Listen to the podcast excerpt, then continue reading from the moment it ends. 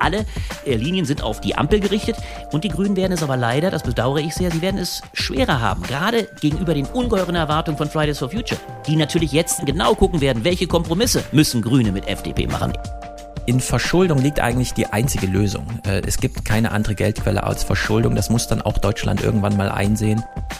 Und wir akzeptieren dafür euch und behandeln euch als einen ganz normalen Partner in wirtschaftlicher Hinsicht, sodass also gewissermaßen die Länder, die auf den Export von Werten und die Anlegung höherer Normen verzichten, in der Konkurrenz um Einflussgebiete strategische Vorteile haben. Niemand hat die Situation in Haiti kontextualisiert, sondern alle haben im Grunde die Haltung gehabt, die sind unfähig und damit hat man die Verantwortung übernommen und gleichzeitig das ganze Land komplett entmächtigt.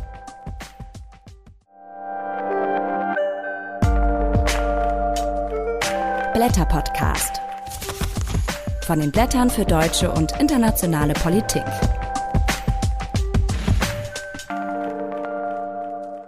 Hi und herzlich willkommen zur Oktoberausgabe des Blätter Podcast. Schön, dass ihr dabei seid. Es ist die Folge nach der Bundestagswahl. Das heißt, es geht hier selbstverständlich mit dem Blätterredakteur Albrecht von Lucke um die Bedeutung der Ergebnisse und mögliche Koalitionen.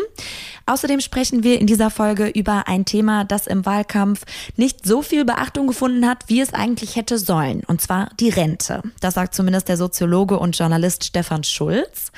Dann zoomen wir im dritten Interview ein bisschen raus, schauen uns die geopolitische Weltordnung an mit dem renommierten Politikwissenschaftler Herfried Münkler. Er sagt, mit dem Scheitern des Westens in Afghanistan endet die Ordnungsvorstellung der Welt, wie wir sie kennen, die sich an Werten und Normen orientiert. Und dann geht es im Gespräch mit der Journalistin Katja Maurer passend dazu um Haiti. Auch da sehen wir ein Versagen des humanitären Interventionismus. Und mit ihr spreche ich darüber, warum die haitianische Revolution in der westlichen Geschichtsschreibung verleugnet wird.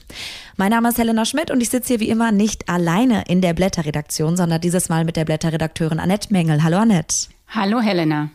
Und wir haben hier zu Beginn noch eine kleine interne Neuigkeit zu verkünden. Ab der nächsten Folge moderiere ich diesen Podcast nämlich vorerst, zumindest nicht mehr. Ich gehe nämlich im Rahmen meines Studiums für ein Auslandssemester nach Israel, werde da das nächste halbe Jahr verbringen. Und ähm, währenddessen übernimmt dann hier meine Kollegin Gina Enslin. Ja, wir wünschen dir natürlich eine ganz tolle Zeit, dass du gut hinkommst. Und ich denke, gehe doch fest davon aus, dass wir auch mal nach Israel schalten werden. Ja, ich nehme auf jeden Fall mal mein Mikrofon mit. genau, für die nächsten fünf Folgen übernimmt damit Gina, meine Kollegin. Und ähm, danach, falls ich zurückkomme und nicht. Darauf setzen wir ganz stark. Freuen uns aber natürlich auf die Zusammenarbeit mit Gina. Ja, das auf jeden Fall. Genau. Und dann hören wir uns hier in dem nächsten Jahr im Frühjahr wieder in der Moderation. Kommen wir zum Heft. Albrechts Artikel ist ähm, nicht der einzige, der sich mit den Konsequenzen der Bundestagswahl befasst in eurer Oktoberausgabe, sondern ihr schaut euch ähm, ja aus verschiedenen Blickwinkeln an, welche Herausforderungen jetzt zukommen auf die neue Bundesregierung, wann auch immer äh, sie feststehen mag.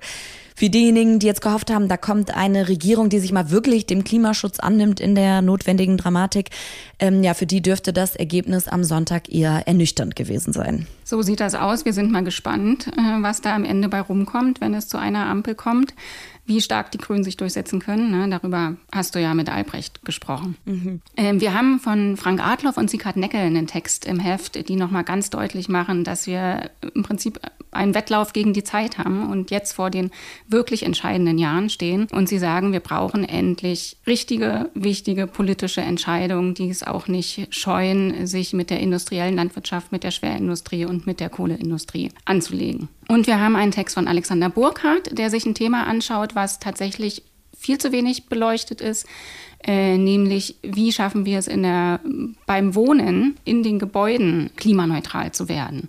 Da müssen in den nächsten Jahren ganz schnell Heizungen ausgetauscht werden und zwar in einem umfassenden Maße, das kann man sich eigentlich gar nicht vorstellen. Der schaut sich an, wie das passieren kann und äh, wie man da die richtigen Anreize setzen muss. Mhm. Außerdem sollte eine kommende Bundesregierung sich auch der Kinderarmut annehmen. Die ist in den letzten 16 Jahren Merkel-Ära größer geworden und deshalb ähm, ja eine, eine wichtige Herausforderung für eine kommende Koalition. Genau, dazu haben wir einen Text von Caroline Butterwegge und Christoph Butterwegge im Heft, äh, die äh, sich genau damit befassen und sie sagen, wir müssen an den Erwerbseinkommen was ändern, um Kinderarmut wirklich nachhaltig ähm, anzugehen. Äh, und dafür braucht es einen höheren Mindestlohn, eine bessere Tarifbindung und eine Kinder- statt einer Eheförderung. Das sind die Punkte, die Sie in Ihrem Text machen. Außerdem gibt es noch eine ganze Reihe an Texten in der Oktoberausgabe, die ins Ausland blicken. Welche habt ihr da zum Beispiel? Ja, wir haben zum Beispiel einen Text von Susanna Böhme-Kubi zur Frage, wohin treibt Italien? Da sind im Oktober Wahlen in vielen Städten. Und äh, Italien hat natürlich auch massiv mit der Nach-Corona-Bearbeitung äh, zu kämpfen. Da gibt es Förderung aus Brüssel, aber ähm, Susanna Böhme-Kubi sagt, äh, das hilft alles nur bedingt, wenn man nicht da auch strukturelle Probleme angeht. Und das sieht gerade gar nicht so aus. Also es gibt nach wie vor ein großes Gefälle zwischen Nord- und Süditalien.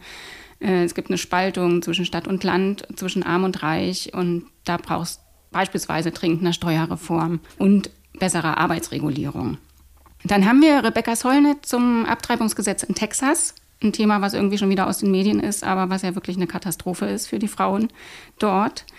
Äh, Michael T. Clare schaut sich an, was ist mit China? Und seine These ist, dass wir gar nicht so große Angst davor haben müssen, dass China zum großen Kriegstreiber wird, sondern die wären massiv herausgefordert durch äh, den Klimawandel und müssen quasi ihre Soldaten äh, zur Bekämpfung dessen einsetzen. Dann schauen wir noch auf Norwegen, auf Polen, auf Spanien, auf Nicaragua und auf die Umsetzung des Lieferkettengesetzes.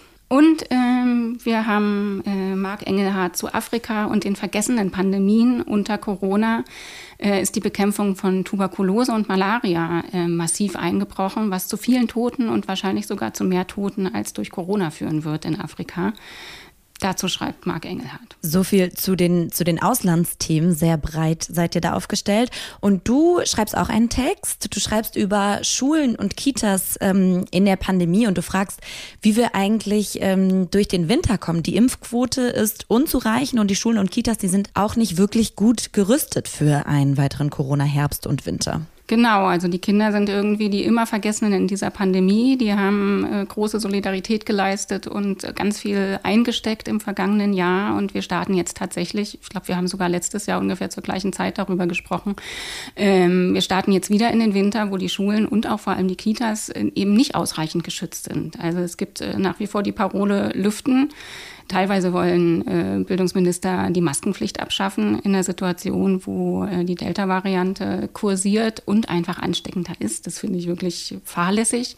Wir werden mal sehen, ähm, wie das sozusagen vonstatten geht, wenn die Welle jetzt doch irgendwann wieder ansteigt, wovon ich ausgehe, wenn sich die Leute zunehmend in Innenräumen befinden, dann wird man mal sehen, wie man das schafft. Ich glaube, dass Familien einfach stark belastet sein werden durch Quarantäne, und weil einfach die Impfquote insgesamt, du hast es angesprochen, noch hierzulande viel zu niedrig ist. Also wir sind ja weit davon entfernt, so wie Dänemark äh, und auch Großbritannien bei den über 60-Jährigen eine ausreichend hohe Impfquote zu haben.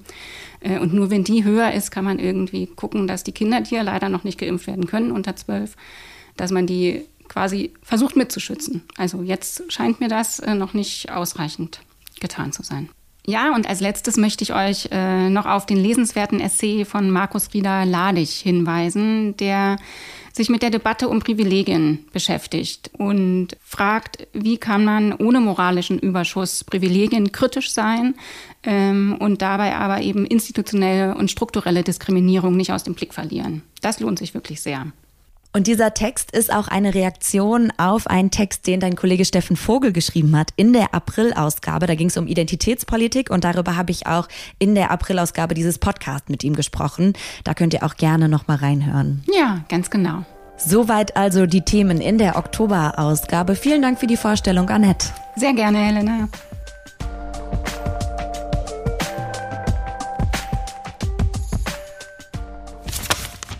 Kommen wir zur Einordnung der Bundestagswahl. Die SPD ist als stärkste Kraft deutlich als Gewinner daraus hervorgegangen. Die Union, die ist auf ein Rekordtief gestürzt. Ihr Wahlergebnis ist das mit Abstand schlechteste in ihrer Geschichte. Grüne und FDP sind demnach sogenannte Königsmacher. Sie entscheiden jetzt, ob die Union oder die SPD mit in der Regierung sitzt. Aktuell sieht es aus, als würde alles auf eine Ampelkoalition hinauslaufen. Wir zeichnen dieses Interview heute am Mittwoch, den 29. September auf. Und über die Bedeutung dieser Wahl spreche ich jetzt mit dem Blätterredakteur Albrecht von Lucke. Hallo Albrecht. Hallo Helena. Und Albrecht, dazu muss man sagen, du hast einen Text in den Blättern geschrieben in der aktuellen Ausgabe. Und da ist ähm, was ganz Interessantes gewesen. Und zwar hast du den nämlich geschrieben, bevor die Wahl war. Das heißt, ähm, ja, du musstest schon vorher ein bisschen antizipieren, was wird da wohl rauskommen. Und das hast du erstaunlich gut geleistet. Dafür erstmal ein Kompliment an dieser Stelle. Aber an einem Punkt hast du dich im Vorhinein geirrt. Ähm, das hast du selber gesagt und zwar, dass Rot-Rot-Grün eine Mehrheit haben könnte. Ja, ja, in der Tat, das ist wahr. Und äh, vielleicht zu der grundsätzlichen äh, Tatsache, dass ich diesen Text davor geschrieben habe. Wir sind nun als Monatsmagazin gezwungen oder sind auch glücklich, unseren Leserinnen und Lesern jeden Monat, Anfang des Monats, ein Heft in die Hand zu liefern. Das äh, ist in dem Augenblick schwierig, wenn eine Wahl am 26. eines Monats stattfindet. Und, das ist der entscheidende Punkt, diese Wahl seit 16 Jahren die erste ist, bei der man nicht klar weiß, was rauskommt. Das ist das eigentlich Spektakuläre. Und dieses Ergebnis, sei dann trotzdem nochmal gesagt, ist sensationell. 16 Jahre lang sage ich, das meint nämlich 2009 Steinmeier, 2013 Steinbrück, 2017 äh, Martin Schulz. Alles absolute Rockrepierer der SPD. Und jeder hätte sich noch vor einem Dreivierteljahr klar gemacht, dass die SPD überhaupt keine Chance hat. Das mhm. ist das eigentlich nach wie vor Historische. Dass die SPD so aufholen konnte alleine, ist sensationell. Dass sie dann aber am Ende, und das habe ich in der Tat nicht vorhersehen können, aber ich habe es ein Stück weit dann doch richtig antizipiert, dass sie sogar die Nase am Schluss vor der CDU haben würde. Und damit den Sieg also absolut machen würde. Äh, also nicht nur einen Vorsprung von 20 Prozent noch vor einem halben Jahr oder dreiviertel Jahr aufholen würde, sondern sie regelrecht deklassieren würde. Das ist ein so historischer Einschlag, der, glaube ich, erst sukzessive so richtig bewusst wird. Und übrigens in der Union, wenn man auch das Gerangel um Armin Laschet ansieht, seinen Willen, sich an die Macht zu klammern, offensichtlich bei ihm jedenfalls noch gar nicht angekommen ist. Der Mann ist Geschichte. Das ist völlig aussichtslos, eine Konstellation, eine Koalition in Unterführung von Armin Laschet herzustellen. Aber die Dimensionen des Wahlsieges werden überhaupt erst sukzessive klar werden. Jetzt ist jedenfalls klar, es ist nur, und da hast du völlig recht, das war mein Irrtum, es ist eine rot-grün-rote Koalition. Ob des Absturzes der Linkspartei, die auch ein enormes Ausmaß hat, gar nicht mehr möglich. Und es läuft deswegen alles auf eine Ampel hinaus. Und das ist eine echte Zäsur, denn damit wird die erste Dreierkoalition in diesem Lande nicht von der klassischen Führungspartei CDU-CSU geleistet werden, die sich selbst aus dem Rennen genommen hat, in einem Akt eigener Selbstzerstörung, mit einem falschen Kandidaten, mit einem Gegenkandidaten, Markus Söder, der eigentlich letztlich im Wahlkampf immer nur Wahlkampf gegen Armin Laschet gemacht hat, ihn quasi selbst mitzerstört hat. Ich nenne es eine Selbstzerstörung, ohne dass es einen Rezo überhaupt gebraucht hätte. Und zum Zweiten natürlich auch ein Versagen der Grünen, die ein weit besseres Ergebnis hätten erzielen können, die eigentlich drauf und dran waren, die SPD als die hegemoniale Kraft der linken Mitte abzulösen. All das ist gescheitert, weil Olaf Scholz wie Kai aus der Kiste am Schluss die bessere Merkel machte, er damit gewissermaßen die Kompetenz, das Vertrauen von Merkel auf sich und damit die SPD ziehen konnte und damit einen sensationellen Wahlsieg gelandet hat. Damit hast du es jetzt schon gesagt, warum das eigentlich so passiert ist oder warum die SPD so stark ist, liegt jetzt nicht gerade daran, dass sie besonders guten Wahlkampf gemacht hat, sondern das machst du in deinem Text klar, weil eben die anderen beiden Parteien so versagt haben, die Union und die Grünen. Absolut und das muss man sich eben in den Dimensionen nochmal klar machen. Ich glaube, das sackt erst sukzessive auch bei der CDU-CSU. Eine CDU-CSU, die unter Merkel ich nenne es ja die Schwarze Republik. Ich habe ein Buch darüber geschrieben, die Schwarze Republik und das Versagen der deutschen Linken, die letztlich es immer wusste, sie bleibt so stark, weil die anderen Parteien so versagt haben. Eben angefangen mit Steinmeier, der plötzlich auf 23 Prozent 2009 absagte, derweil die CDU bei 35, 36. Diesen Vorsprung von 13 Prozent hat die CDU nie verloren. Im Gegenteil, sie hat ihn dann sogar 2013 auf 16 Prozent erhöht. Sie kam plötzlich sogar auf 41 Prozent. Die SPD blieb bei 25 Prozent, auch hoch bemerkenswert. Das Steinbrück-Ergebnis war 25 Prozent. Wir dürfen nicht vergessen, damit war er ein absoluter Loser. 16 Prozent hinter der CDU, CSU. Dieses Mal gelingt es, Olaf Scholz mit 25 Prozent Kanzler zu werden. Das zeigt das Versagen dieser CDU-CSU. Denn noch 2017, obwohl damals kurz davor die große Fluchtkrise begann, Merkel damit absolut in Defensive geriet, erstmalig die AfD mit gewaltigen Prozentzahlen, über 10 Prozent ins Parlament einzog, hat die CDU-CSU unter dieser angeschlagenen Kanzlerin Merkel immer noch 33 Prozent erzielt. Und obwohl mittlerweile die AfD geschrumpft ist, leider noch viel zu wenig, sie hat immer noch, das darf man nicht vergessen, 10 Prozent, ist aber diese CDU-CSU in der Lage gewesen, und das ist, nenne ich einen Akt ungeheurer Selbstzerstörung, die letztlich eine Selbstverzwergung zur Folge hat, sich selber so kaputt zu machen, wie es die SPD nie gekonnt hätte. Denn die SPD war ja noch vor einem halben Jahr bei 15 Prozent. Olaf Scholz war Kandidat, aber sie stieg überhaupt nicht, weil wir alle noch in Erinnerung hatten, wie die SPD sich davor selber zerstört hatte. Wenn wir daran denken, dass äh, Olaf Scholz, der plötzlich Kanzlerkandidat wurde, davor noch vehement abgelehnt wurde als Parteivorsitzender. Also ein, ein, eigentlich ein ungeheurer Wahlerfolg aus der totalen Defensive, aus dem Scheitern zweier Parteien, die alle Karten in der Hand hatten. Also ich sage es auf einen Punkt, es waren die Verlierer, die diese Wahl entschieden haben. Es war nicht der Gewinner. Der Gewinner, die SPD, hat absolut von den kardinalen Fehler der, der beiden anderen Parteien profitiert. Das ist sensationell und historisch einzigartig und es bringt, äh, es führt zu einer Wiedererweckung der SPD, die ungeheure Chancen auch für sie bietet.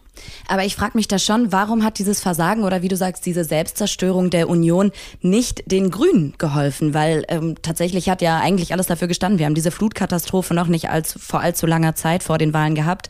Warum konnten die Grünen daraus nicht stärker hervorgehen? Weil sie leider auch kardinal versagt haben, zu meinem großen Bedauern. Oder man kann es durchaus auch personalisieren, weil Annalena Baerbock ersichtlich das Notwendigste, was erforderlich ist, um überhaupt eine erfolgreiche Kandidatur zu starten, also den Marsch in die Todeszone, wie Joschka Fischer früh gesagt hat, denn das bedeutet der Kampf um das Kanzleramt, weil sie darauf in keinster Weise präpariert war. Wir haben es ja alle erlebt. Die Grünen schossen in den Himmel. Und viele, viele waren euphorisch und sagten also, das ist jetzt die zukünftige Kanzlerin. Aber keiner hat geahnt, dass ihr eigener Stab und sie selber nicht in der Lage war, einen ordentlichen Lebenslauf aufzulegen. Also ein unfassbarer Dilettantismus, der natürlich Annalena Baerbock hat sofort abstürzen lassen. Hinzu kommt noch ihr teilweise leider in erheblichen Teilen plagiiertes Buch und äh, die nicht gemeldeten Bonuszahlungen an den Präsidenten. Das waren so kardinale Fehler, dass quasi wie ein Soufflé die Kandidatur von Annalena Baerbock zusammengebrochen ist. Und ich würde sogar sagen, die dann immer noch 15 Prozent, das ist ja mit Abstand das stärkste Ergebnis, zeigt eigentlich, was für die Grünen durchaus drin gewesen wäre. Sie hat sich aber von diesem äh, Versagen am Anfang nie erholt. Sie ist ja faktisch als Kanzlerkandidatin ausgeschieden. Wir dürfen nicht vergessen, sie wurde zeitweilig gar nicht mehr plakatiert. Ganz am Ende kam übrigens ähnlich wie bei Laschet. Man sah weder Laschet-Plakate, man sah keine Baerbock-Plakate, man sah nur Olaf Scholz. Eine bemerkenswerte Kampagne übrigens auch mit, finde ich, ausgesprochen guten Plakaten. Der, der Mut der SPD zu sagen, wir haben nur eine Chance, wir setzen auf Olaf Scholz und Scholz wird das Vakuum füllen, ist durch dieses Versagen voll aufgegangen. Und am Schluss war es eben der grundsätzliche Faktor, dass offensichtlich noch 15 Prozent sagten, das Thema Klimaschutz ist uns so wichtig, dass sie auch dem den Ankündigungen der anderen Parteien, denn alle kamen ja plötzlich mit Klimaschutz. Ja, Olaf Scholz, die SPD, die eben davor noch in der Kohlefrage völlig versagt hatte, die erst durchs Bundesverfassungsgericht aufgefordert werden musste, um nachzubessern. Die Union genauso. Alle kamen sie nachträglich raus und waren also plötzlich die großen Klimakandidaten. Aber trotzdem haben sich 15 Prozent für das originäre Klimakonzept der Grünen entschieden. Das heißt, sie haben trotz der Kandidatin Baerbock die Grünen gewählt. Aber es war weit, weit mehr drin. Die Grünen hätten die Chance gehabt. Ich will nicht behaupten mit Habeck, aber Habeck hätte jedenfalls den einen Fehler nicht gemacht. Habeck hätte nicht den Fehler machen können können weil er Erfahrung hat, weil er auch mit Regierungserfahrung ausstattet, hätte gar nicht den Fehler machen können, sein eigenes, seine eigene Erzählung so zu demontieren. Er hätte nicht gepackt werden können, wie Baerbock gepackt wurde. Sie ist quasi als Anfängerin, als Novizin ins Rennen gegangen mit dem Anspruch, ich stehe nur für Erneuerung. Aber wenn du es nicht unter, unterfüttern kannst mit den Grundbedingungen einer klaren äh, Verortung, also als solide, als seriös, dann bist du raus. Findest du es richtig deshalb, dass jetzt dann äh, Habeck als Vizekanzler gehandelt wird und damit quasi Baerbock abgesägt wird, obwohl sie ja quasi diese, diesen Wahlkampf geleitet hat? Ja, sie hat ihn halt leider auch verspielt. Und äh, insofern muss ich leider sagen, äh, nicht nur, dass Habeck gehandelt wurde, es ist ja rührend gewesen. Gestern ist er dann quasi aufgeregt, hat sich empört. Wie könne man jetzt über die Vizekanzlerschaft sprechen? War ein rührender Auftritt. Er hat sich also entgeistert. Man spricht doch nicht über Posten. Jeder weiß natürlich längst, dass er Vizekanzler ist. Er hat es ja dann auch quasi schon qua Erscheinung durchblicken lassen. Natürlich ist Habeck jetzt der starke Mann. Übrigens auch aus anderen Gründen. Nicht nur der Tatsache wegen, weil Baerbock so versagt hat, äh, sondern auch, weil er andere Erfahrungen hat. Er hat in äh, Schleswig-Holstein eine Jamaika-Koalition zu Wege gebracht. Er ist sicherlich auch die strategischere Person. Äh, es kam ja nicht nur das Scheitern von Baerbock zusammen, sondern es waren auch die schwachen Auftritte von ihr in der Vorbereitung. Äh, keinerlei Präsenz mehr auf dem Parteitag. Also, man merkte plötzlich die strategischen Überlegungen, auch die Grünen auch mehr in der Mitte zu verorten. Diese ganze Strategie einer Ausweitung der Grünen ist sehr stark von Habeck ausgegangen.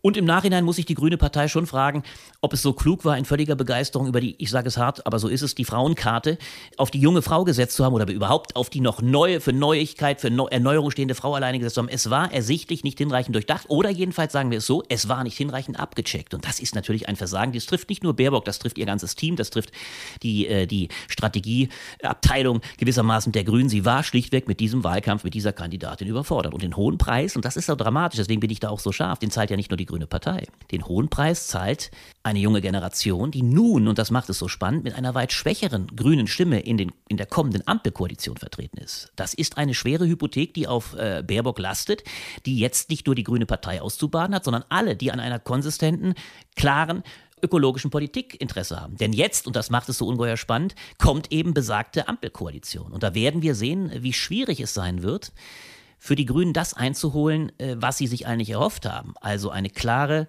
sehr grundsätzliche ökologische Politik. Ja, da, das wollte ich dich jetzt gerade fragen. Die ersten Sondierungsgespräche laufen schon zwischen den Grünen und der FDP. Was können wir denn jetzt erwarten, was die Klimapolitik angeht? Wenn du gerade sagst, eigentlich haben gesagt alle, jetzt machen wir Klimaschutz, aber was können wir de facto von einer Ampelkoalition erwarten?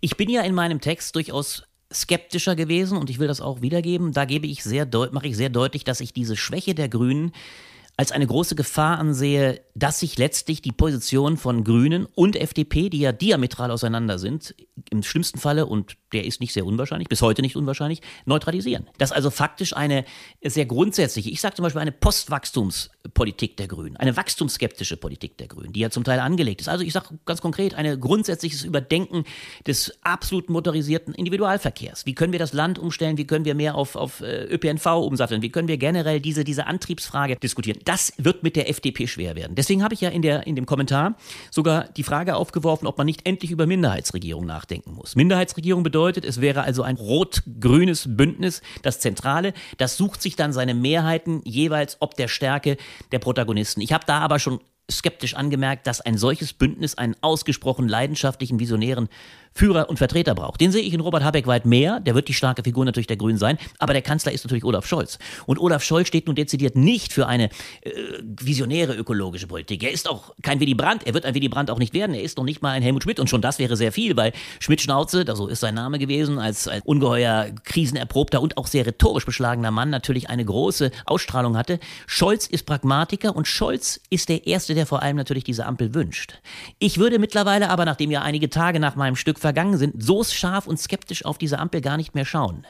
Ich glaube, da steckt mehr an Möglichkeiten in dieser Konstellation drin, als man so denkt. Wir sprechen ja genau jetzt einen Tag nach diesem schon legendären Bild, das ich auch Ein lustigerweise, Selfie? dem ähm, Selfie. Das können wir nochmal äh, kurz erklären. Das, also das Bild der beiden Parteispitzen Baerbock und Habeck gemeinsam äh, mit Christian Lindner und äh, Volker Wissing, dem Generalsekretär, das ich auch sofort, ohne dieses, dieses großartige äh, Video zu kennen, habe ich sofort in einem Kommentar ist untertitelt, oh, äh, ähm, we are family. Und das wurde gleich auch zum Slogan gemacht. Eines müssten wir gucken, ist wirklich lustig, kann jeder googeln, äh, in einem Musikvideo. Dann sind die da vier und singen als, als Boy and Girls Group äh, We Are Family. Und so genau erscheinen sie natürlich auch. Es ist erstaunlich, wie, äh, wie klar natürlich auch, und das muss man sagen, wie klar Grüne und FDP die Gelegenheit ergriffen haben.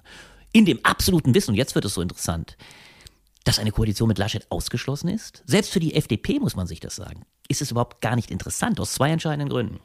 Laschet ist so geschlagen, dass jede Partei, die mit ihm koaliert, überhaupt auch mit der CDU, CSU, egal ob jetzt noch Söder gehandelt wird, völlig abwegig, dass man einen Kandidaten in Stellung bringt, der nicht mal zur Wahl stand. Also alle Überlegungen, jetzt plötzlich mit Söder aus, als Kai aus der Kiste zu kommen, wir tauschen, ist absurd, weil dann wäre der Protest natürlich umso größer. Man hat ihn ja gar nicht wirklich wählen können. Nein, es war eine Laschet-Wahl und eine Laschet-Abwahl. Und Laschet ist so durchgefallen, dass alle Überlegungen, man könne mit ihm koalieren, auch der FDP massiv auf die Füße fallen wird. Und die FDP hat noch ein zweites großes Plus.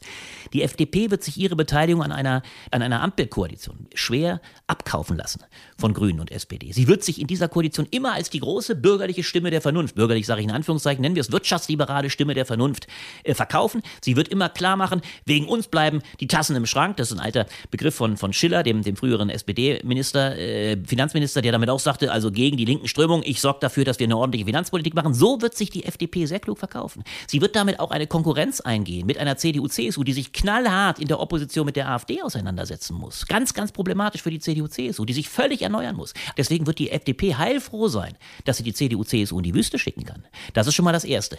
Und für die Grünen ist die Lage gar nicht einfacher. Das ist das Fatale. Die Grünen müssen jetzt versuchen, das machen sie ja auch in Sondierungen, mit der FDP ökologisch auf einen grünen Zweig zu kommen, obwohl sie da sehr auseinander sind. Vor allem in der Grundüberlegung, Staat oder Markt. Die Grünen stehen für einen ganz starken intervenierenden unternehmerischen Staat mit Mazzucato, der, der, der italienischen Ökonomin, die das stark ausformuliert hat, als, als eine von vielen. Aber die sagen, wir müssen vielmehr den Staat als ökologischen äh, Interventionisten, als äh, ökologischen Unternehmer betrachten. Die, äh, die FDP setzt natürlich absolut auf die Marktkräfte. Da wird es nicht ganz leicht, einen Weg zu finden. Aber die Grünen haben das Problem, sie können natürlich noch viel weniger zu Armin Laschet überlaufen, obwohl sie eigentlich lange auf Schwarz-Grün gesetzt haben. Auch gerade Robert Habeck war natürlich ein Mann, der eigentlich immer glaubte, ich muss in die Mitte, ich muss eigentlich eher die CDU mitnehmen, weil nur dann bin ich in der Lage, CDU, CSU im Sack quasi, bin ich in der Lage, eine Klimapolitik zu machen, die das ganze, die ganze Bevölkerung mitnimmt. Aber da das ausfällt, damit Laschet nicht zu handeln ist und obendrein und nicht zu koalieren ist und obendrein die Grünen natürlich viel stärker als die FDP an die SPD gebunden sind. Rot-Grün haben sie immer im Wahlkampf als die Wunschkoalition Koalition gehandelt. Kommen sie gar nicht von der SPD weg und wollen das auch nicht. Das heißt, alle äh, Linien sind auf die Ampel gerichtet und die Grünen werden es aber leider, das bedauere ich sehr, sie werden es schwerer haben, gerade gegenüber den ungeheuren Erwartungen von Fridays for Future, die natürlich jetzt sehen, werden genau gucken werden, welche Kompromisse müssen Grüne mit FDP machen, etc. pp. Das wird die Grünen harten, in harte Auseinandersetzungen bringen und sie müssen jetzt klug verhandeln und sie müssen trotzdem, und darauf kommt es für alle drei Parteien an, sie müssen es schaffen, in relativ überschaubarer Zeit ein gemeinsames Projekt an den Start zu bringen, das die Bevölkerung in der Lage ist mitzunehmen. Bei dem man den Eindruck hat, da kommen nicht drei disparate Parteien zusammen, sondern sie kommen mit einem gewissen Projektcharakter zusammen und stellen was auf. Und das wird die große Kunst sein. Und ich bin mir nicht mal sicher, ob es nicht gelingen kann. Da bin ich optimistischer, als ich meinen Text schließe. Also ich würde durchaus, aber das wird dann vielleicht Inhalt des nächsten Textes sein, ich würde auch durchaus eine Chance in diesem Neuanfang sehen und vor allem natürlich eine ganz ironische Chance, ob des absoluten Versagens der CDU-CSU. Die CDU-CSU ist raus, sie wird sich auf lange, zumindest längere Sicht, wird sie sich in der Opposition berappeln müssen. Das gefällt durchaus einem Markus Söder, der jetzt in Bayern voll auf Opposition setzen wird. Der hat nur ein Ziel. 2023 ist meine Landtagswahl. Da muss ich die CSU wieder von ihren jämmerlichen 30 Prozent hochbringen und dann zielt er möglicherweise auf die nächste Bundestagswahl. Dann kommt 2025, dann könnte er ja am Start sein. Aber insgesamt wird es für die Union wahnsinnig schwer als Kanzlerwahlverein, als die Partei, die eigentlich immer für Macht stand, für Machtstrategie, auch für eine, ja, einen absoluten Machtsinn, dass sie ihren Machtsinn so verloren hat, das wird sie in eine tiefe Krise stürzen. Albrecht, danke, dass du uns die Bedeutung dieser historischen Bundestagswahl eingeordnet hast. Danke dir. Ich hoffe, es war ein Anfang. Wir sprechen bestimmt in Bälde wieder.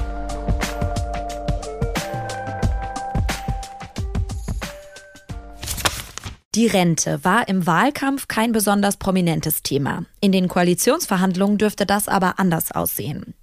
Da kommt eine nächste Regierung nicht drum herum. Denn es werden in den kommenden Jahren die Babyboomer-Jahrgänge in Rente gehen. Das heißt viel mehr Rentnerinnen und Rentner als Einzahlende. Wenn sich nicht grundlegend etwas ändert, dann wird die Altersarmut in Deutschland massiv zunehmen. Schon heute leben gut drei Millionen Ältere unter der offiziellen Einkommensarmutsgrenze. Der Soziologe und Journalist Stefan Schulz schreibt in den Blättern über die Rente als Kampffeld und darüber sprechen wir. Hallo, Herr Schulz. Hallo. Vielleicht können Sie uns am Anfang erstmal nochmal die Dramatik der Situation darstellen. Wir kennen vielleicht aus der Bevölkerungsstatistik diesen Baby-Boomer-Bauch, also diese sehr geburtenstarken Jahrgänge. Der erste dieser Jahrgänge kommt jetzt 2023 ins Rentenalter. Was erwartet uns dann in den kommenden Jahren in puncto Rente? Genau, die Babyboomer sind ja eigentlich jetzt schon so ein bisschen in der Popkultur angekommen. Man sagt so Sprüche wie okay Boomer und es hat so ein, eine gewisse hm, Flapsigkeit, die das mit sich bringt. Aber eigentlich haben wir es mit einer ganz harten Realität zu tun. Der aktuelle 20. Bundestags hat es also mit dem Jahr 2023 zu tun. In dem geht der Jahrgang 58 zumindest äh, statistisch in Rente, dann erreicht er nämlich das 65. Lebensjahr. Und dieser 58er Jahrgang ist dann der größte, der bisher in Rente geht. Und danach folgen 13 Jahrgänge, die alle größer sind als alle Jahrgänge, die bislang in Rente gegangen sind. Und diese 13 Jahre von 1958 bis 1971 Geburtsjahrgang das ist der Babyboomer-Bauch. Äh, das ist jetzt die aktuelle Legislatur, wo wir die dann wirklich im Rentenalter sehen, was eben bedeutet, wir müssen sie ab dann doppelt verrechnen. Sie kommen in die Rente und kommen gleichzeitig aus dem Arbeitsmarkt raus. Und in der Spitze der 1964er Jahrgang, der 2029 dann die 65er Grenze erreicht, geht mit 1,4 Millionen Mitgliedern ins Rentenalter und unten wachsen nur äh, 800.000 bei optimaler Migration, 800.000 18-Jährige nach, die dann also bereitstehen, um in den Arbeitsmarkt einzutreten. Und das haben wir bisher in Deutschland so noch nicht gesehen. Olaf Scholz hat es am Wahlabend und auch schon im Wahlkampf mal betont, er stehe für eine stabile Rente. Sehen Sie tatsächlich mit ihm als potenziellen Kanzler jetzt auch die Chancen auf eine sichere, stabile Rente? Es ist ganz verrückt. Olaf Scholz war Arbeitsminister, war Finanzminister, ist noch Finanzminister. Er kennt äh, Detlef Scheele, der die Arbeitsagentur führt. Er weiß, was für Arbeiten zur Demografie im Institut für Arbeitsmarkt und Sozialforschung getan werden, weil er diesen Häusern vorstand oder zumindest politisch für sie Verantwortung übernahm und äh, die kennt. Und äh, bei seiner letzten Rede im Bundestag, ähm, im, im letzten Bundestag, hat er nochmal den Joke eigentlich, muss man sagen, gebracht, den er auch häufiger im Wahlkampf, auch in den Triellen zum Beispiel brachte, dass er nämlich sagte, schon einmal haben sich die Demografieforscher ge äh, geirrt, 1990, in den 90ern. Deswegen wurden in den großen Städten die Häuser verkauft, privatisiert und so weiter, große Fehler wurden begangen.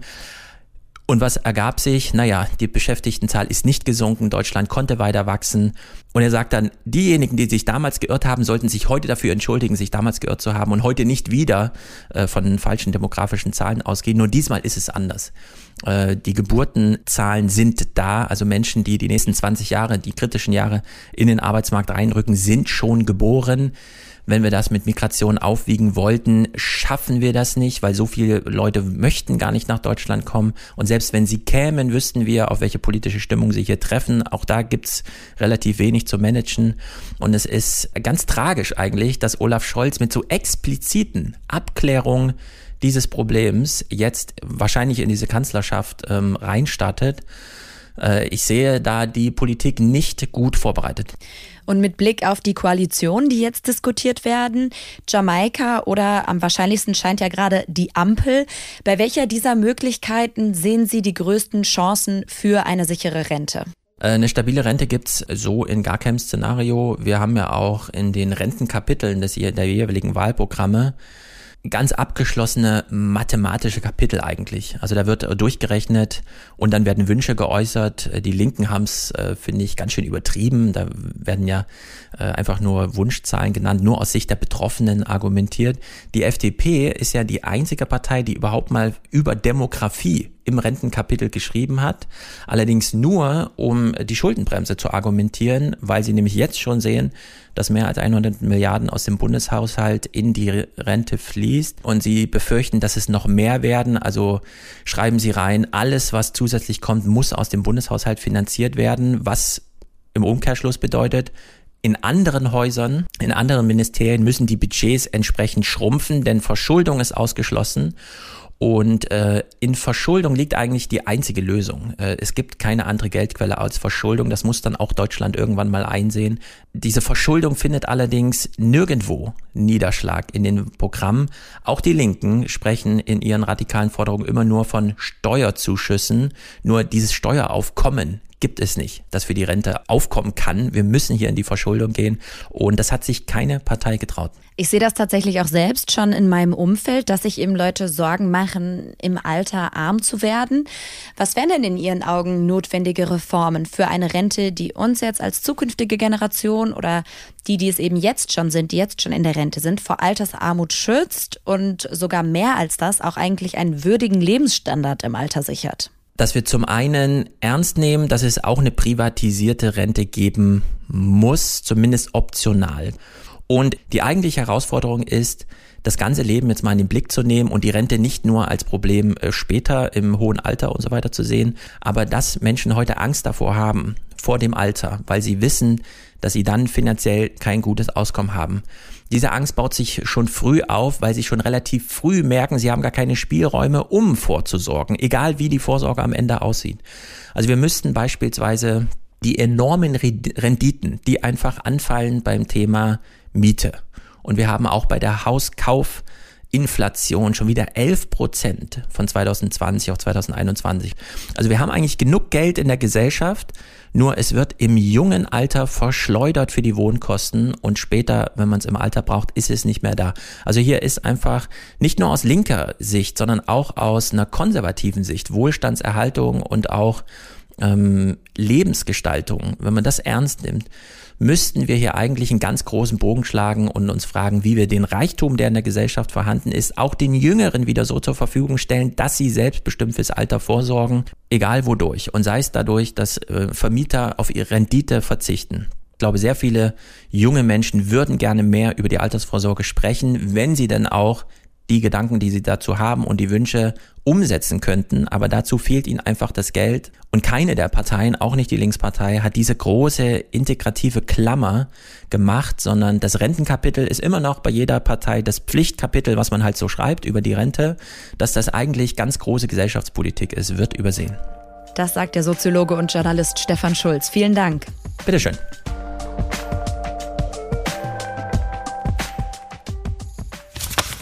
Der Rückzug der US-Truppen aus Afghanistan markiert ein großes Scheitern des Westens und ist eine Zäsur der politischen Weltordnung. Das haben wir hier schon in der letzten Podcast-Episode angesprochen. Und auch wie es dazu kam. Nur, was folgt jetzt? Auf welche neue Weltordnung bewegen wir uns zu? Darüber schreibt der renommierte Politikwissenschaftler Herfried Münkler in den Blättern. Er ist emeritierter Professor der Humboldt-Universität zu Berlin. Seiner Analyse nach endet eine Weltordnung, die sich an Werten und Normen orientiert orientiert, als deren Hüter sich die USA begriffen haben. Stattdessen werde das internationale System von nun an ohne Hüter auskommen müssen und von mehreren Akteuren dominiert werden. Darüber sprechen wir. Guten Tag, Herr Münkler. Hallo, Frau Schmidt. Diese neue Weltordnung, die soll jetzt bestehen aus fünf Großmächten, USA, China, Russland, Indien und der EU.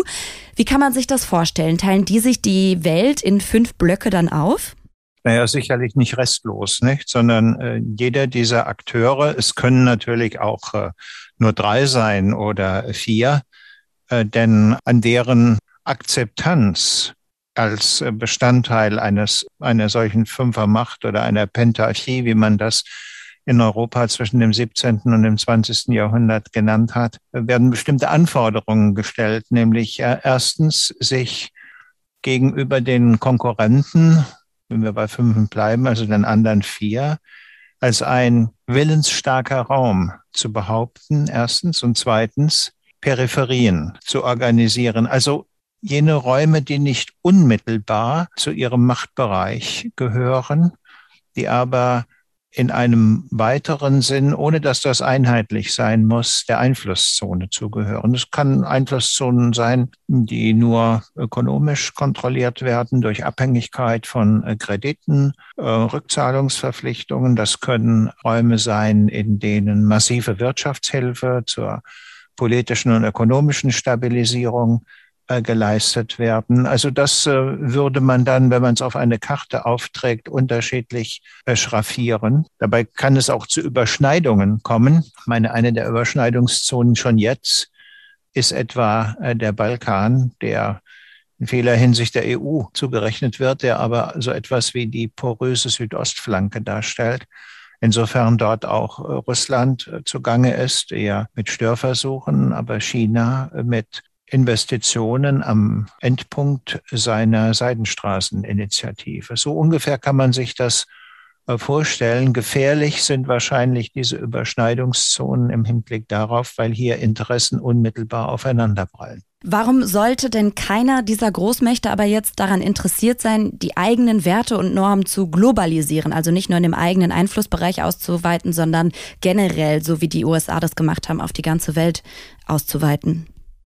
Ja, das hat etwas äh, mit äh, letzten Endes Kostenfragen und Kalkülen zu tun. Und da kommen wir zu Afghanistan, nicht? Also wenn wir jetzt beobachten, der Westen, der den Versuch unternommen hat, Afghanistan in wirtschaftlicher, gesellschaftlicher Hinsicht, aber auch im Hinblick auf die Mentalität der Bevölkerung zu transformieren, äh, der ist äh, von der Aufwendigkeit dieses Projektes in materieller Hinsicht aber vor allen Dingen auch im Hinblick auf die Zeiträume, die dabei erforderlich sind, überfordert gewesen.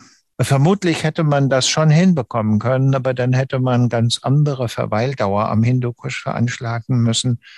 Mindestens 40 Jahre, angelehnt an die französischen Annalhistoriker, die sagen, Mentalitäten als Gefängnisse der langen Dauer lassen sich transformieren, nicht unter 40 Jahren, vielleicht auch mehr. Und ähm, das sind äh, Zeiträume, die eigentlich zumal für Demokratien kaum handhabbar sind. Das ist der eine Punkt. Der andere Punkt ist, der Rückzug des Westens, vor allen Dingen der USA aus Afghanistan, läuft auf einen geopolitischen Einflussgewinn in Zentralasien der Russen, aber auch der Chinesen hinaus.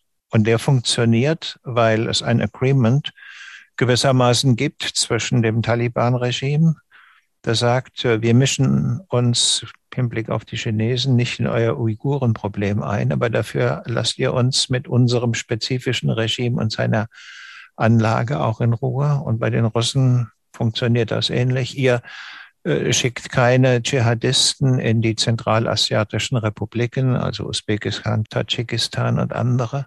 Und wir akzeptieren dafür euch und behandeln euch als einen ganz normalen äh, Nachbarn oder Partner in wirtschaftlicher Hinsicht und so weiter. Nicht? Sodass also gewissermaßen die Länder, die auf den Export von Werten und die Anlegung höherer Normen verzichten, in der Konkurrenz um Einflussgebiete strategische Vorteile haben.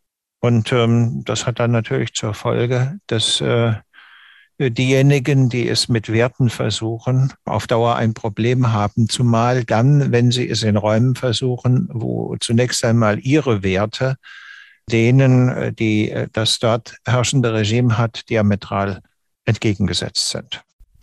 Und gehen wir jetzt nochmal genauer auf Deutschland ein und auf eine ähm, hier kommende Regierung. Wenn es jetzt tatsächlich eine Ampelkoalition geben wird, so wie es jetzt gerade aussieht, das heißt, die Grünen regierungsbeteiligt sind, was würde dann dieses globale Kräfteverhältnis, das Sie beschreiben, für die Grünen bedeuten? Ja, das äh, wird natürlich für die Grünen ein besonderes Problem sein, denn äh, von den drei Koalitionsparteien waren sie sicherlich diejenigen, die am stärksten auf eine wertefundierte Außenpolitik gesetzt haben. Man kann sich aber vorstellen, dass gewissermaßen die Entscheidungskalküle und die öffentliche Kommunikation äh, dessen darin differieren, dass die Entscheidungskalküle sehr stark Eigeninteresse haben und die öffentliche Kommunikation in die jeweiligen Klientele hinein dann sich unterscheiden gegenüber den konservativeren Teilen der Bevölkerung die es teilweise ja auch bei den Grünen gibt, ähm, eher das Eigeninteresse herausstellen und gegenüber äh, den Nichtregierungsorganisationen als gewissermaßen Spezialisten für die Bewirtschaftung äh, von Werten und Normen eher die humanitäre Dimension herausstellen. So würde ich mir das vorstellen. Das ist jetzt keine ähm, sozusagen Handlungsanleitung, sondern das ist eine vorweggenommene Beschreibung dessen, äh, wie ich Kommunikations- und Entscheidungslagen mir vorstellen kann. Das sagt der Politikwissenschaftler Herfried Münkler. Vielen Dank für das Gespräch. Gerne. Das war ein Ausschnitt aus dem Gespräch mit Herfried Münkler. Das komplette Gespräch veröffentlichen wir hier am 4. Oktober als Bonusfolge. Darin geht es dann unter anderem noch um die Rolle der EU in der neuen Weltordnung und darum, was die neuen Machtverhältnisse für den Klimaschutz bedeuten. Ende September haben Videos von Grenzschützern an der US-Grenze zu Mexiko für Empörung gesorgt. Zu sehen war unter anderem, wie ein Polizist von einem Pferd aus einen Geflüchteten aus Haiti an seinem T-Shirt packt. Tausende Haitianerinnen und Haitianer hatten versucht, von Mexiko aus in die USA zu gelangen. Die Mehrheit von ihnen ist jedoch zurückgeschickt worden. Damit müssten sie zurück in ein Land, in dem es wenig Überlebenschancen gibt. Haiti ist seit Jahren in einer schweren politischen Krise. Vor wenigen Monaten wurde der Präsident ermordet und das Land kämpft immer wieder mit den Folgen von Naturkatastrophen. Erst im August gab es ein heftiges Erdbeben, bei dem mehr als 2200 Menschen ums Leben kamen. Außerdem hat sich Haiti nie vollständig von dem Erdbeben in 2010 erholt. Diese Entwicklung verdient eigentlich eine andere Aufmerksamkeit, schreibt die Journalistin Katja Maurer. Sie sieht in Haiti ein Exempel des Scheiterns des humanitären Interventionismus und darüber sprechen wir. Guten Tag, Frau Maurer. Guten Tag. Frau Maurer, vielleicht können Sie noch mal schildern, was hat sich an der Grenze zu den USA abgespielt in den letzten Wochen? Es sind etwa 15.000 Haitianerinnen und Haitianer mit Kindern, die zum Teil dort geboren wurden, an die Grenze gekommen. Die meisten der äh, Haitianerinnen, die dort waren, kamen gar nicht aus Haiti, sondern aus anderen Ländern äh, Lateinamerikas, aus Brasilien und Chile. Die haben zum Teil auch die Staatsbürgerschaft dieser Länder. Der Grund ist wahrscheinlich, dass die äh, Covid-Situation dazu geführt hat, dass die Haitianerinnen, die als Migranten jetzt in Brasilien oder in Chile waren, am untersten Ende der ökonomischen Kette äh, sich befinden und dort auch tatsächlich auch dort nicht mehr weiterleben konnten. In den USA leben 100.000 Haitianerinnen und Haitianer, da wollen sie hin, dort haben sie eine Ankunftsgemeinde, dort finden, können sie sich auch über die haitianischen Strukturen wahrscheinlich ähm, schneller ähm, aufsteigen. Das war der Grund, warum sie dort sind. Das Problem jetzt an der Szene mit den berittenen, äh, wie im Western-Cowboy-Stil äh, auftretenden äh, Grenzsoldaten aus den USA äh, ist das Symbol, was sich da zeigt. Ja, dass also einer auf dem Pferd schwarze Menschen schlägt, äh, die Breitpeitsche schwingt. Das hat auch in den USA selbst für Riesenempörung gesorgt ähm, weil Biden ja unter anderem gewählt wurde, weil er eine andere Migrationspolitik versprach. Das war der Skandal. Zweiter Skandal ist aber, dass jetzt nicht alle zurückgeschickt wurden, aber doch äh, mehrere Flugzeuge mit jeweils paar hundert Leuten, äh, Menschen abtransportiert wurden nach Haiti, die, die gar kein Recht hatten, einen Asylantrag zu stellen. In Klammern, das machen wir in Deutschland auch alle so. Wir vorverlagern in Europa und Deutschland, wir vorverlagern unsere Grenzen bis weit in den afrikanischen Raum, damit überhaupt das erst nicht stattfinden kann, ein ganz normales Asylverfahren. Der weitere Punkt ist, dass in den, in Haiti, das haben Sie ja schon in Ihrer Anmoderation richtig gesagt, die Situation so katastrophal ist, dass die Leute wirklich, also wie wenn man sie wegwirft, dort abgeladen werden. Dort herrschen Gangs, äh, die ständige Entführung, es gibt Morde an Politikern, es gibt Entführungen von Leuten. Niemand ist sicher in Haiti. Die Menschen suchen genau deshalb eben Schutz in den USA und die USA tragen aber auch selber eine Schlüsselrolle dabei, dass Menschen eben aus Haiti flüchten. Wieso ist das so? Naja, die, die, die haitianische Geschichte ist eigentlich die verwickelte Geschichte der, der letzten 200 Jahre kapitalistische Entwicklung. Wir haben das Versprechen der Moderne, Freiheit, Gleichheit, Brüderlichkeit mit der französischen Revolution. Wir haben die amerikanische Revolution. Und die Haitianer haben sich ja schon im, äh, vor 200 Jahren als Versklavte aufgemacht, diese Rechte für sich zu beanspruchen. Und wenn wir heute auf der Universalität der Menschenrechte beharren als ein möglicher Horizont, äh, diese Welt äh, zu retten, ja, und dann können wir das eigentlich nur tun, weil es die haitianische Revolution gibt, also wo wirklich das nicht nur für den weißen heterosexuellen Mann galt, sondern eben auch für alle in Form der versklavten Schwarzen, die sich das angeeignet haben, diese Idee. Und jetzt ist es einfach so, dass natürlich die USA damals versuchten, mit allen Mitteln zu verhindern, dass die Idee Schule machte, die haitianische Revolution von 1804. Sie wurden sofort in ein Verschuldungsdiktat gezwungen durch die Franzosen. Das, diese Verschuldung musste zurückbezahlt werden bis nach dem Ende des Zweiten Weltkrieges. Also es gab überhaupt keine Chance auf eine ökonomische Entwicklung. Es ging darum, dieses Beispiel als nicht viabel deutlich zu machen. Und die USA haben ja selbst Haiti jahrelang besetzt. Also es gab einen Einmarsch in Haiti. Sie haben äh, äh, Diktatoren wie Duvalier gefördert. Und auch heute noch bestimmen die USA, wer Präsident wird, wie viel Geld Haiti bekommt oder nicht. Also auch die jetzige Situation lässt sich nicht erklären ohne die Einmischung der USA, auch in den letzten zehn Jahren. Sie sind der Hegemon in Haiti. Mhm. Das finde ich ist auch ähm, ja so ein sehr augenöffnendes Moment in Ihrem Text, dass man feststellt, dass eben über Haiti vor allen Dingen berichtet wird, wenn sich eben eine Katastrophe ereignet. Und das sagen Sie, das ist eben kein Zufall, sondern genau das ist Ausdruck davon, dass dieses eigentlich progressive Weltereignis, also die haitianische Revolution, ein erfolgreicher Sklavenaufstand, der das Land von der Sklaverei befreit hat, eben überschrieben oder verleugnet wird. Ja, es ist vor allem auch eine verleugnete Moderne. Wenn wir die Moderne verteidigen wollen, wenn wir uns jetzt nicht vorstellen, dass wir sozusagen Taliban verteidigen müssen, ja, mit ihrer, mit ihrer frauenfeindlich, frauenhassenden, äh, rückwärtsgewandten Idee, dann ist doch die Frage, worauf kann sich auch ein emanzipatorischer Gedanke stützen, der nicht schon so verbraucht ist äh, wie der Menschenrechtsdiskurs des Westens.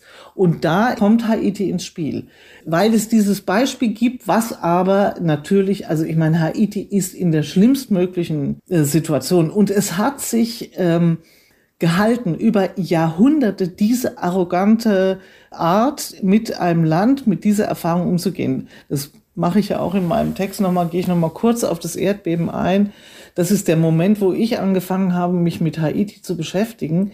Es war für mich wirklich schockierend zu sehen, wie der gesamte Einsatz der Internationalen in Haiti durchsetzt war von einem zutiefst grundlegenden Rassismus. Niemand hat die Situation in Haiti kontextualisiert, sondern alle haben im Grunde, bis auf ein paar Ausnahmen, die Haltung gehabt, die sind unfähig und damit wurde, hat man die Verantwortung übernommen und gleichzeitig das ganze Land komplett entmächtigt. Also die Chance, die da war, die wurde nicht genutzt. Im Gegenteil, man hat Haiti weiter in den Abgrund gestürzt. Dieses Scheitern des humanitären Interventionismus in Haiti steht auch in einem Kontext. Ich habe eben schon im Interview mit Herfried Münkler über das Scheitern in Afghanistan gesprochen und damit das Ende der westlichen Dominanz. Sie schreiben, wir müssen auch deshalb den Begriff der Menschenrechte und generell das westliche Weltverständnis dekolonisieren. Was ist dafür notwendig? Ja, vor allem müssen wir es dezentrieren. Wir müssen sozusagen aufhören zu denken, wir sind diejenigen, die das erfunden haben und die, die das verkörpern. Also da gibt es viele tausend Punkte, wo man sagen muss, wo, wo einfach sich Europa dezentrieren muss und entkolonisieren muss, damit diese Menschenrechte wieder ein Begriff werden. Aber ich sage es Ihnen ganz ehrlich, ich bin sehr skeptisch, ob es dazu kommt. Ja. Weil wenn ich jetzt sehe, wie bei den Bundestagswahlen das gesamte globale Geschehen außen vor gelassen wurde. Die Frage, dass auch die Klimakatastrophe eine globale Frage ist, die kann nicht in Deutschland gelöst werden. Die Tatsache, dass man den Leuten hier nicht sagt, ihr müsst auf euren Wohlstand verzichten. Ihr nutzt seit 500 Jahren die Ressourcen anderer Länder aus.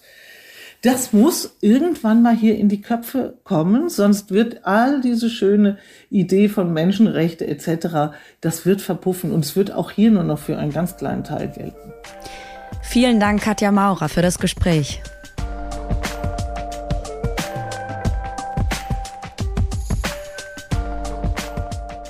Das war die Oktoberausgabe des Blätter Podcasts. Und Annette, kannst du schon sagen, was in der kommenden Ausgabe dann in der für November drin sein wird?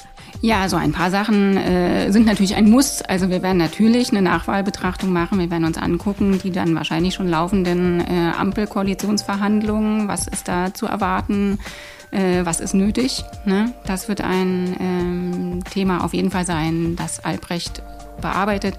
Äh, wir gucken uns wahrscheinlich an ähm, eine Analyse der, des Scheiterns der Linkspartei und auch in den Osten und die ja doch mal wieder schockierenden äh, Ergebnisse der AfD Allerdings. in Sachsen und Thüringen. Äh, und wir haben auch schon wieder einige Texte ähm, mit Blick ins Ausland. Wir werden über Sri Lanka was haben, über Japan und wir blicken auch noch mal, das ist ja auch schon wieder zu doll weggerutscht, nach Afghanistan und äh, wie fatal da auch die Evakuierungen von Seiten der Bundesregierung ja, gescheitert sind, muss man ja sagen.